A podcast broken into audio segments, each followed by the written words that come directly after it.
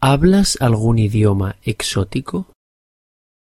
Si consideras exótico el esperanto, entonces sí, ¿Hablas esperanto? un poco. ¿Y cómo es que has estudiado esperanto? Ya ves, me dijeron que era un idioma con futuro. Y así es.